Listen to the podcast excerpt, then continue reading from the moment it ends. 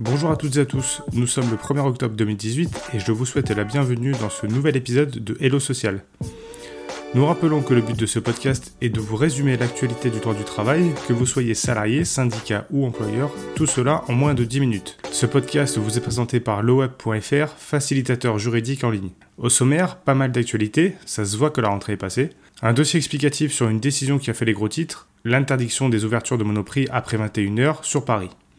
Nous allons expliquer pourquoi. Et enfin, la question du jour, est-ce qu'une période d'essai peut être rompue pendant un arrêt maladie? Commençons par l'actualité.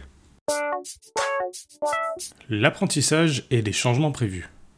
La loi Avenir professionnel revoit pas mal de dispositions sur l'apprentissage. Précision, tout ce qui suit sera applicable au 1er janvier 2019, sauf retournement de dernière minute. Donc voici les nouvelles dispositions. Tout d'abord, on a un dépôt du contrat d'apprentissage à la place de l'enregistrement. À partir de 2020, l'enregistrement des contrats d'apprentissage auprès des chambres de métiers ou de la CCI va être remplacé par un simple dépôt auprès de l'opérateur de compétences. C'est les anciens OPCA. Un décret d'application est toutefois nécessaire pour que ce soit applicable. Le médecin généraliste va pouvoir faire passer la visite d'information et de prévention, anciennement visite d'embauche. Cela sera possible si aucun médecin du travail n'est disponible durant les deux mois qui suivent l'embauche. L'âge limite pour un contrat d'apprentissage est relevé. La limite d'âge est reportée à 29 ans au lieu de 25. Un contrat d'apprentissage pourra être conclu de 16 à 29 ans. Une aide à l'emploi unique. Désormais, il n'y aura plus qu'une seule aide financière, uniquement pour les entreprises de moins de 250 salariés, et uniquement pour les diplômes équivalents au bac. Pas de montant indiqué pour le moment. Si le contrat d'apprentissage est conclu après le 1er janvier 2019, il n'y aura plus de prime d'apprentissage, plus d'aide supplémentaire ni de crédit d'impôt. Donc il faut se dépêcher. Ensuite, pour ce qui est de l'évolution des indications au sein du contrat d'apprentissage. Pour plus de lisibilité, le contrat d'apprentissage devra indiquer la date de début de l'exécution du contrat d'apprentissage, de la période de formation pratique chez l'employeur, qui ne peut être postérieure de plus de 3 mois au début de l'exécution du contrat, et ensuite la période de formation en CFA. Cela permet plus de clarté quant aux différentes périodes de formation, de période de formation chez l'employeur et d'exécution du contrat d'apprentissage. Et enfin, il existe des nouvelles règles de rupture. La rupture après la période d'essai sera facilitée et plus besoin de passer par la case prud'homme s'il n'y a pas de rupture de commun accord. L'employeur pourra licencier l'apprenti en respectant la procédure classique en cas de force majeure, de faute grave, d'inaptitude de l'apprenti, sans obligation de reclassement, et si le centre de formation exclut définitivement l'apprenti et que celui-ci ne trouve pas d'autre CFA dans les deux mois. C'est tout ce qu'on pouvait dire pour le moment, nous ne manquons pas de revenir vers vous dès qu'il y aura des changements. Le licenciement sous couvert de témoignage anonyme. Un salarié est engagé par la SNCF et une collègue, à lui, décide de saisir la direction éthique de la SNCF. L'employeur, qui base toute sa procédure sur le rapport de cette direction, notifie au salarié en septembre 2013 une mesure de suspension et le convoque devant le conseil de discipline. Suite à cela, il est licencié. Il conteste sa décision car les témoignages à son encontre, et qui constituent l'essentiel de son dossier, étaient anonymes.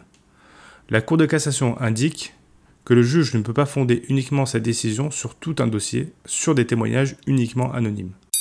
À retenir, les témoignages anonymes peuvent être utilisés, mais ils ne peuvent pas constituer la preuve principale dans le cas d'accusation portée contre un salarié.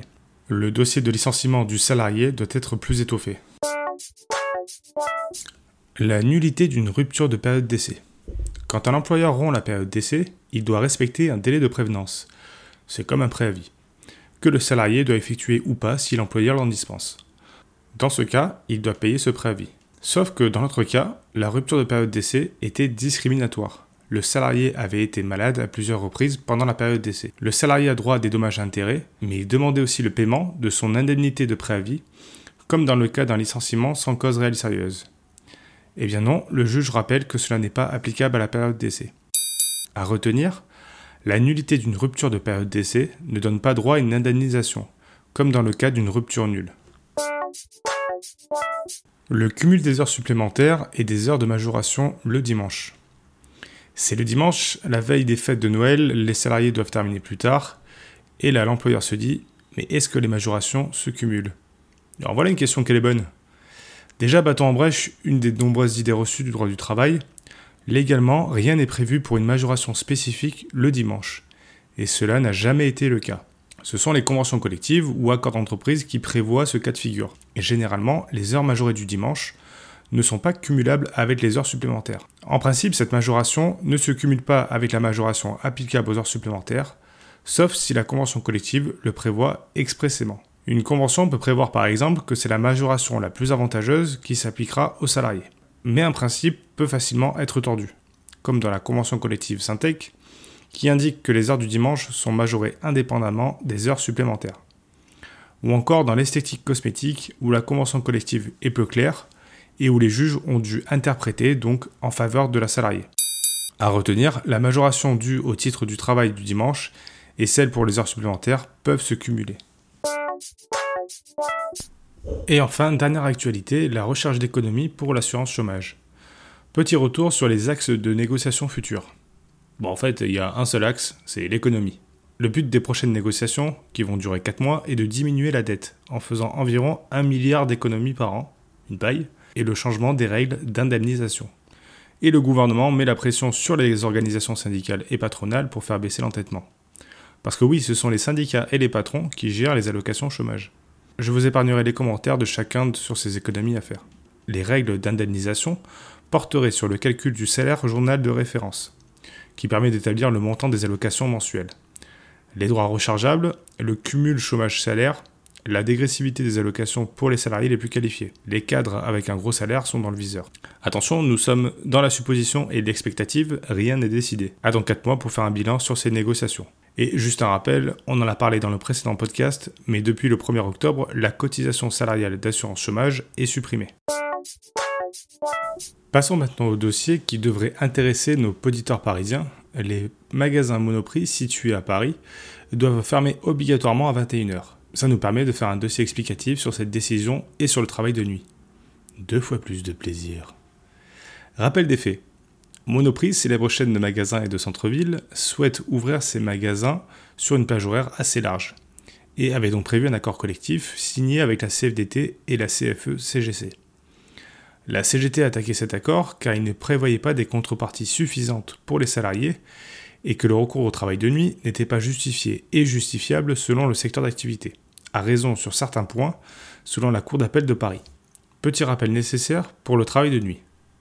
C'est un travail effectué au cours d'une période d'au moins 9 heures consécutives et qui comprend l'intervalle entre minuit et 5 heures et qui se situe au minimum entre 21h et s'achève à 7h. À ne pas confondre avec le travail en soirée, qui est une période de travail comprise entre 21h et minuit et qui est réservée aux salariés des établissements situés dans les fameuses ZTI, zones touristiques internationales.